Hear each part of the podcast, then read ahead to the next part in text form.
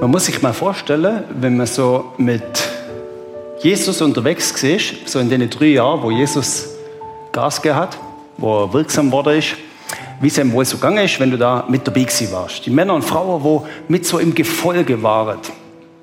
Der eine oder andere hat so Szene vor Augen, vielleicht so der Steppestaub irgendwo zwischen den Olivenbäumen. Dann kann ich mir vorstellen, manche haben angefangen, so ein bisschen, wenn er gerade weggelost hat, Jesus, oder weg war, so ein bisschen, hey, hey wie meinst du, wie er es gemeint hat? Oder ähm, wahrscheinlich sind sie also allmählich dem auf die Schliche gekommen, wer er ist. So Stück für Stück. Der eine hat mir geglaubt, ja, es ist sicher der, wo uns von den Römern, die damals das Land besetzt haben, befreit, weil er ist ja irgendwie als Befreier erkündigt worden. Und der eine oder andere war dabei, dem hat es dann dämmert, wo er gemerkt hat, es geht vielleicht gar nicht um Befreiung von den Römern, sondern es geht um irgendwie eine größere Befreiung. Das ist nicht einfach nur eine menschliche Besatzungsmacht.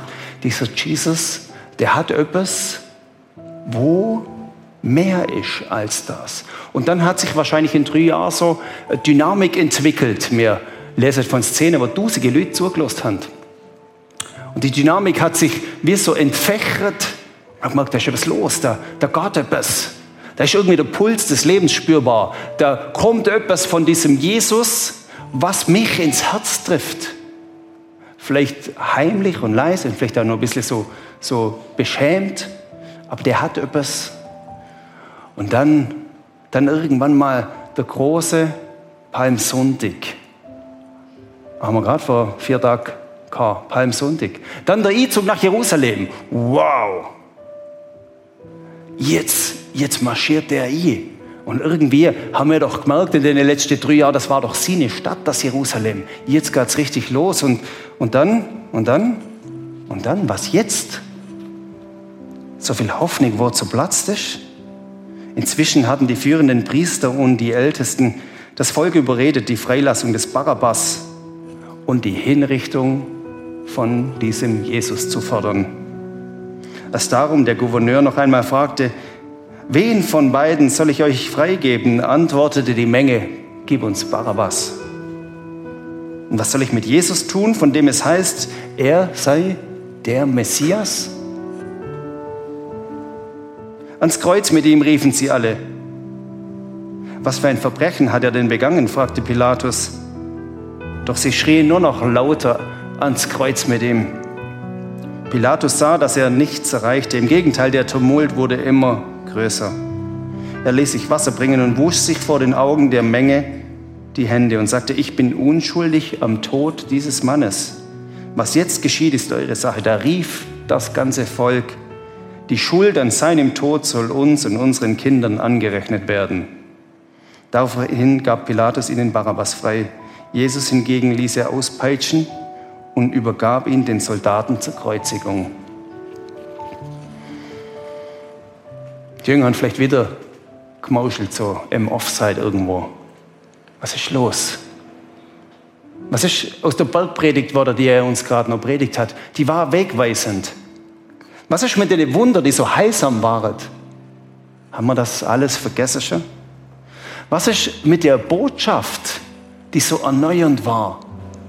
Wo mich angesprochen hat als Frau am Jakobsbrunnen, wo ich nicht golden habe. Dieser Jesus hat mir Würde gegeben. Dieser Jesus hat mir Identität gegeben. Was ist, was ist los? Was ist mit dem Nahereich Gottes, das so greifbar war? Der Jesus so greifbar, die Zukunft so greifbar, die Perspektive so nah. Was ist mit dem? Die Soldaten des Gouverneurs brachten Jesus ins Prätorium und versammelten die ganze Mannschaft um ihn.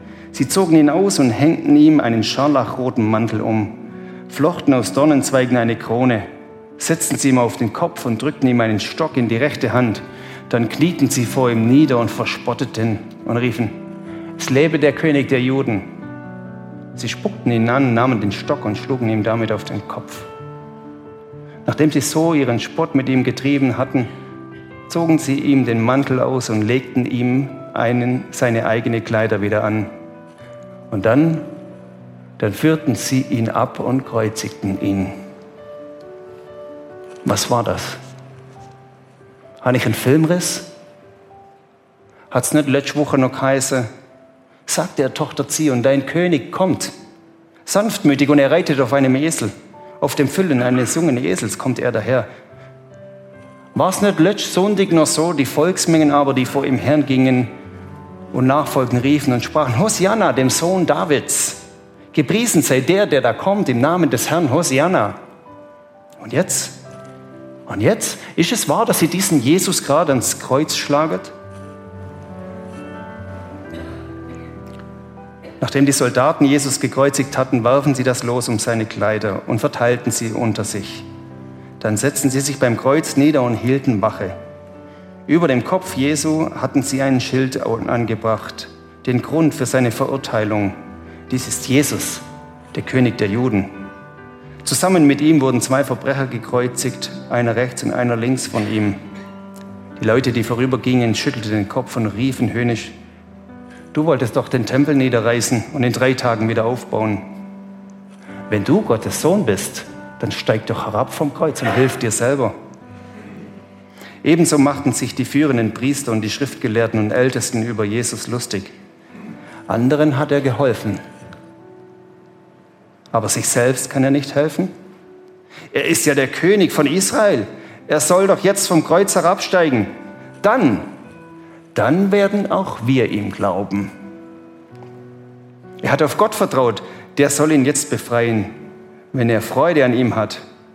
Er hat ja gesagt, ich bin der Sohn Gottes. Und genauso beschimpften ihn die Verbrecher, die mit ihm gekreuzigt worden waren. Um 12 Uhr mittags brach über das ganze Land eine Finsternis herein, die bis 3 Uhr nachmittags andauerte.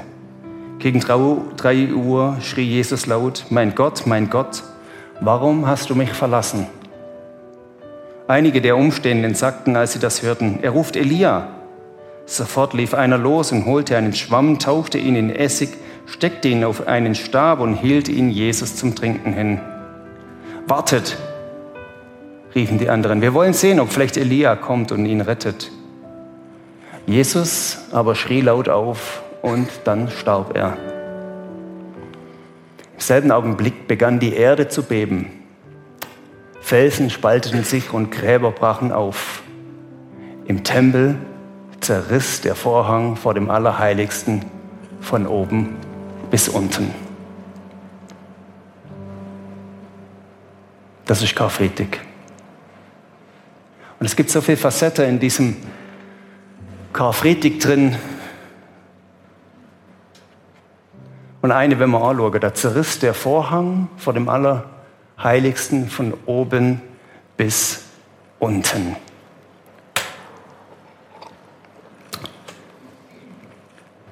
Die Szene am Kreuz, wo man eigentlich erstmal so ein bisschen setzen lassen muss. Was ist da alles passiert? Und dann diese Verse am Schluss, dass auf einmal Felsen sich gespaltet haben, dass Gräber sich aufgetan und dass dieser gewaltige Vorhang im Tempel einfach zerrissen ist. Von diesem Kreuz ist eine Macht ausgegangen, wo keiner checkt hat, was jetzt abgeht. Keiner hat verstanden, dass wenn sich die Macht Gottes ihren Weg bahnt,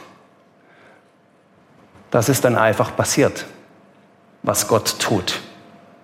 Nein, da hält der Felsen nimmer und du kannst den Hill, daheim lassen, springt aus so auseinander. Da passiert's einfach und wir lesen, dass Gräber aufgegangen sind. Und wir lesen, dass dieser gewaltige Vorhang auf einmal gemacht hat. Der Vorhang, der ist zerrissen worden. Jetzt muss man da geschwind ein bisschen ausholen, damit man versteht, was für eine signifikante Kraft und Macht das hat, dass dieser Vorhang, wir bleiben eigentlich, wir bleiben eigentlich jetzt mal 20 Minuten bei dem Vorhang. Wenn man den Vorhang nämlich verstar will und was da passiert ist, dann muss man zurückspulen in die Zeit, wo er noch ganz am Anfang von der Bibel war, vom Alten Testament.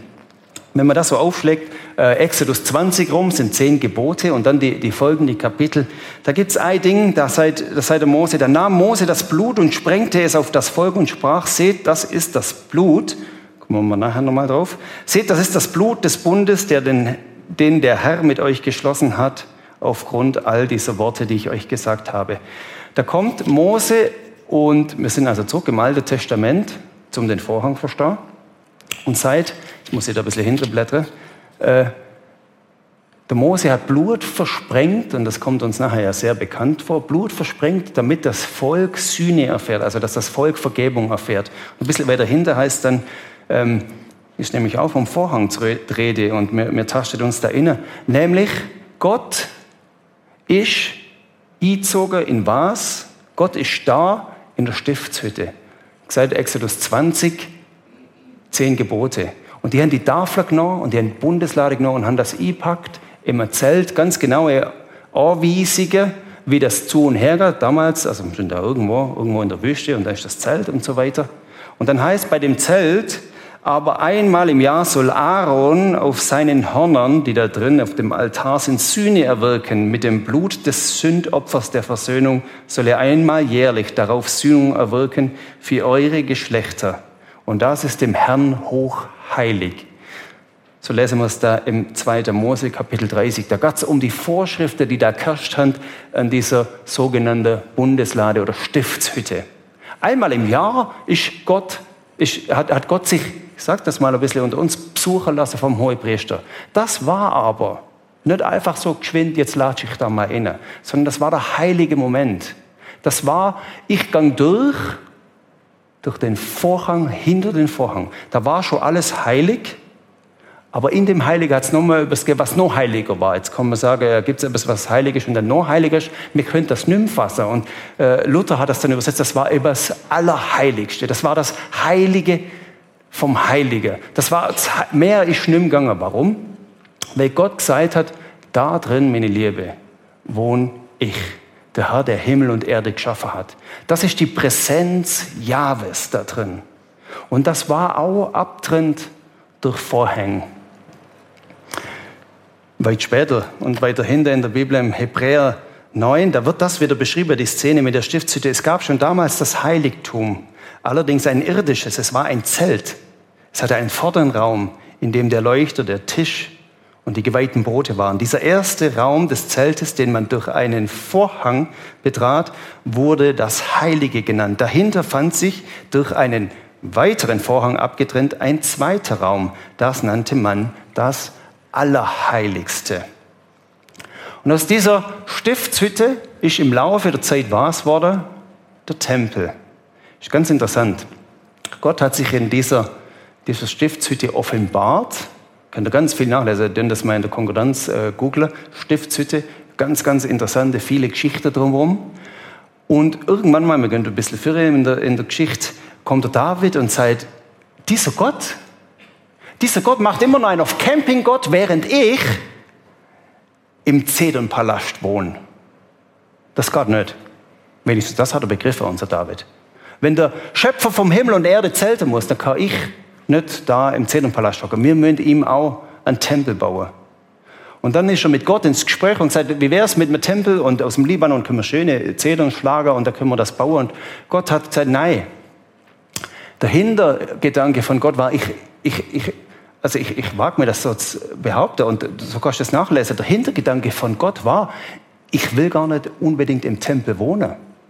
Das ist nur so Behelfsbehausung, damit ihr das irgendwie, jetzt hätte ich fast gesagt, in eure Spatzsachen hinkriegt, dass, dass ihr das irgendwie auf Reihe kriegt. So, so machen wir das mal, aber mit dem Tempel, Nein, David und, und du, du eigentlich schon gar nicht. Und dann ist das weitergegangen und der Salome kommt und sagt, Gott, wie, wie wäre es jetzt mit dem Tempel? Und schließlich lässt Gott sich darauf ein, einen Tempel bauen und ähm, der salomonische Tempel wird errichtet. Wo wird der errichtet? Stefania hat vor ein paar Wochen da predigt, wie der, wie der Isaac geopfert worden ist oder Opfer hat, wer, wer das soll. Und auf dem Felsen baut der Salomo einen großen, mächtigen Tempel. Und dieser Fels ist nicht anders als Jerusalem.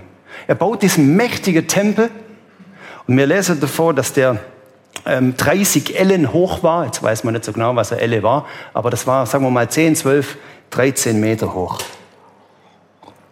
Und in diesem Tempel ähm, war das Allerheiligste. Sie haben das da reingepackt. Gesetzestafel, die goldene Bundeslade mit Gold überzogen, ähm, man, man, man, wartet eigentlich darauf, dass die noch irgendwo hinterführen kommt oder irgendwo im Tempelberg äh, vergraben, irgendwo, dass man das Ding noch findet. Das wäre ein gewaltiger Moment. Also das ist, äh, das ist crazy. Da wird man dann merken, wie, wie, wie wahr und wie nöch die Geschichte an uns ist. Auf jeden Fall in diesem riesen Tempel, dann gar der zu Bruch, der, der wird kaputt gemacht, äh, von den Babyloniern zerstört. Und der zweite Tempel wird baut wieder dort. Und ähm, äh, Syrer haben den baut damals. Und der Herodes, jetzt kommen wir schon ganz neu an die Jesu-Zeit ran, der Herodes hat den Tempel dann nochmal wieder aufstocken lassen und hat den noch größer gemacht. Wir lesen, er war zehn Ellen höher als der von Salomo. Wir sind dann anstatt bei 10, 12, 13 Meter schon bei 18 Meter Höhe.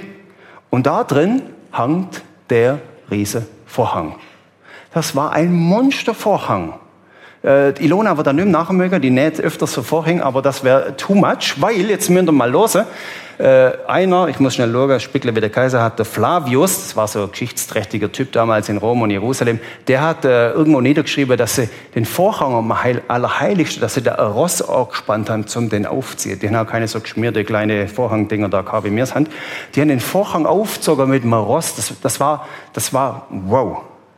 Und ich stelle mir vor, wenn da kleine Mädchen und Buben um den Tempel umgesprungen sind und die haben gewusst, jetzt ist es wieder soweit, Yom Kippur, der große Befreiungstag, äh, Sabbat, der Heilige, der Oberpriester geht, geht da rein.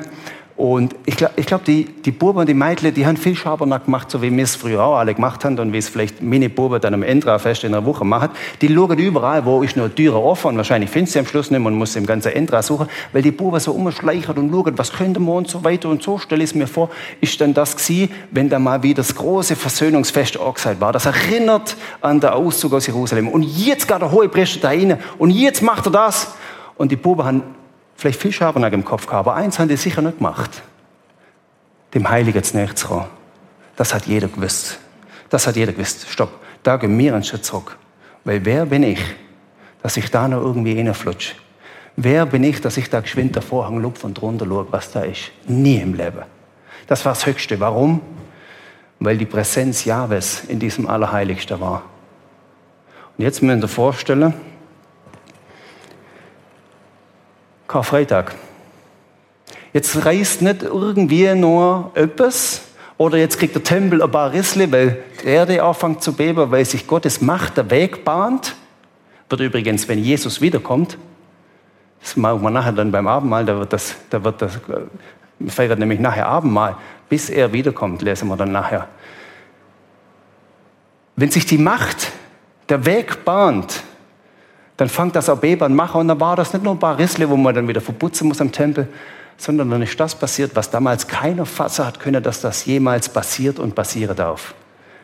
Der Vorhang ins Allerheiligste ist aufgegangen, von oben verrissen. Jetzt müsst ihr mal vorstellen, wer da als erstes angekommen ist. Und die haben die Geschichte, die, in die ich euch ja gerade mit ihnen genommen habe, haben die erkennt. Du meine Güte, der Vorhang ist verrissen. Was passiert jetzt? Was passiert jetzt? Die Felsen sind zerbrochen. Die Kraft Gottes hat sich der Weg bahnt. Und der Vorhang ist zerrissen, der für manchen auch, und vielleicht auch für die Bürble und Meidle, wo da umgesprungen sind, wie so das Mysterium war, zu diesem Gott, da komme ich eh nie an. Und vielleicht hast du das in deiner Geschichte auch irgendwann mal früher noch, der liebe Gott in der Kinderschule und Sonntagsschule hast du auch noch schön brav Lied gesungen. Und irgendwann hast du gemeint, bei dem Gott, ich, ich komme da eh nicht an. Das ist wie zu.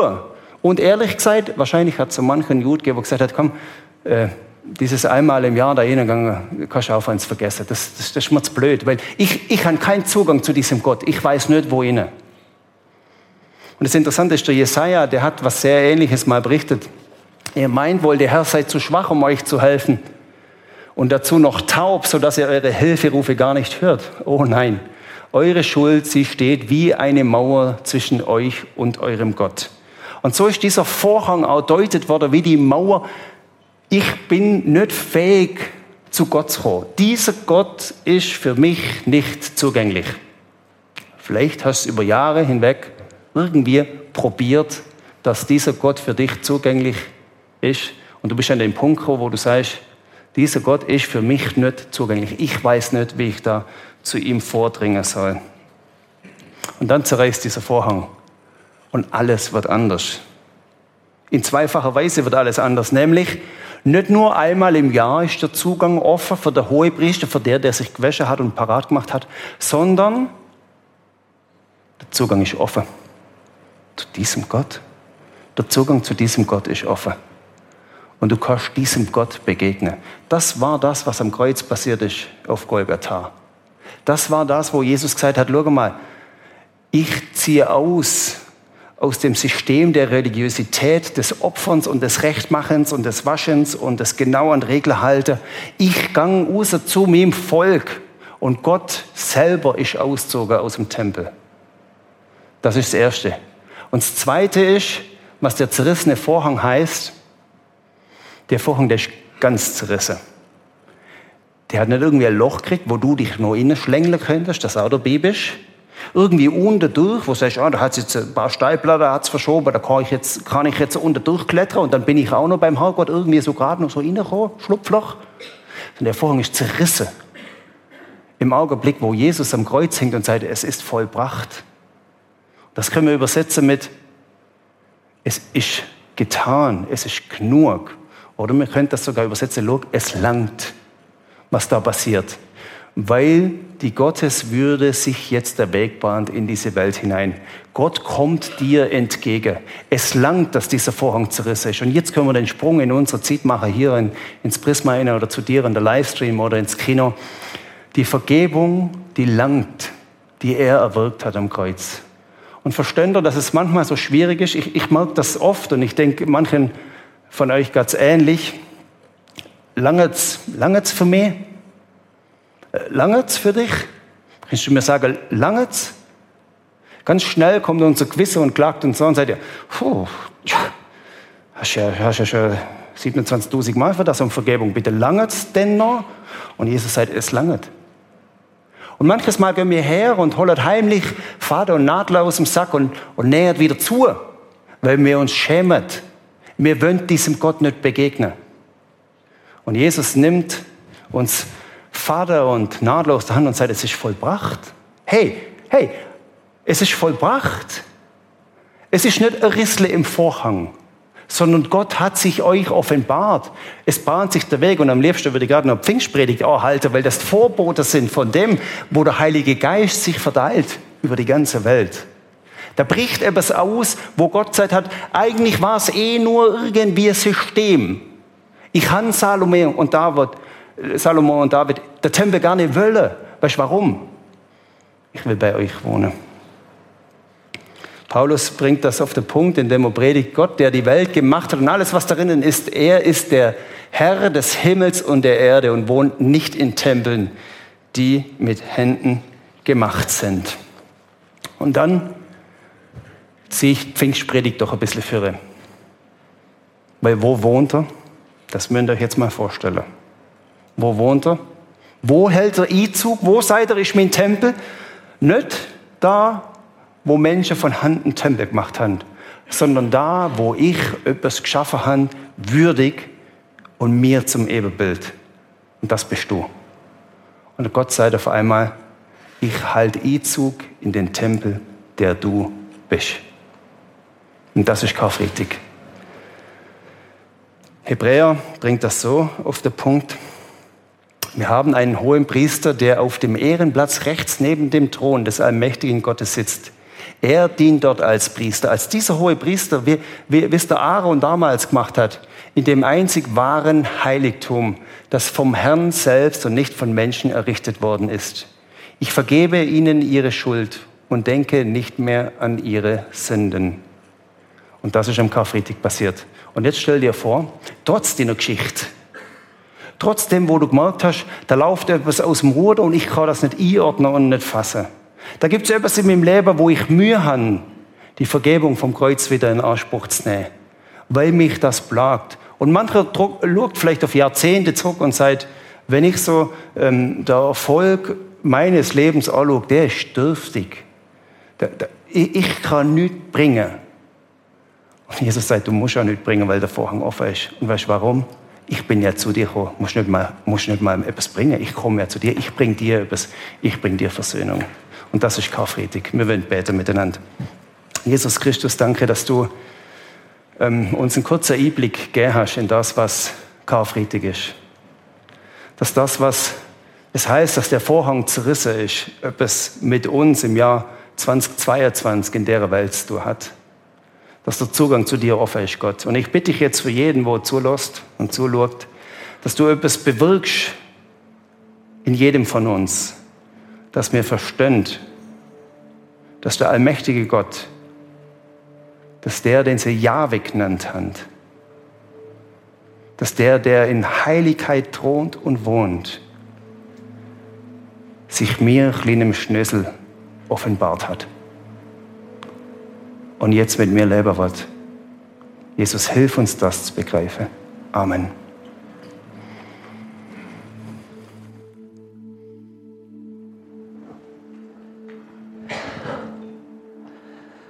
Um dir wieder nahe zu sein, habe ich wortwörtlich mein Ein und alles gegeben, habe meinen einzigen Sohn in die Welt gesandt, der die scheinbar unüberwindbare Hürde der Sünde überwand. Indem er am Kreuz starb, man ihn jedoch drei Tage später in seinem Grab nicht mehr fand, um so die Wand respektive den Vorhang zwischen uns zu zertrennen. Seither steht es jedem offen, mich wieder Vater zu nennen. Du brauchst nicht mehr vor mir davon zu rennen. Denn es gibt keine größere Liebe als die, die sich dahingibt, um ein anderes Leben zu bewahren um dir historisch erwiesenermaßen zu sagen, ich werde deine Last und Sünde tragen. Bist du auch umgeben von Feindesscharen, werd ich meine Treue dir bewahren. Nichts kann dich aus meiner Hand reißen, niemals wird mein Bund enteisen, niemals wird mein Kind verweisen. Ja, keine Macht dieser Welt, weder Tod noch Leben, Weder Hunger und Angst, auch keine Kriege und Beben können dich trennen von meiner Liebe, von meiner Fürsorge und meinem Segen. Mein Sohn, meine Tochter, auch du kannst es erleben. Auf der Suche nach Sinn, nach Erfüllung, nach Vergebung und Liebe, lass mich dir begegnen.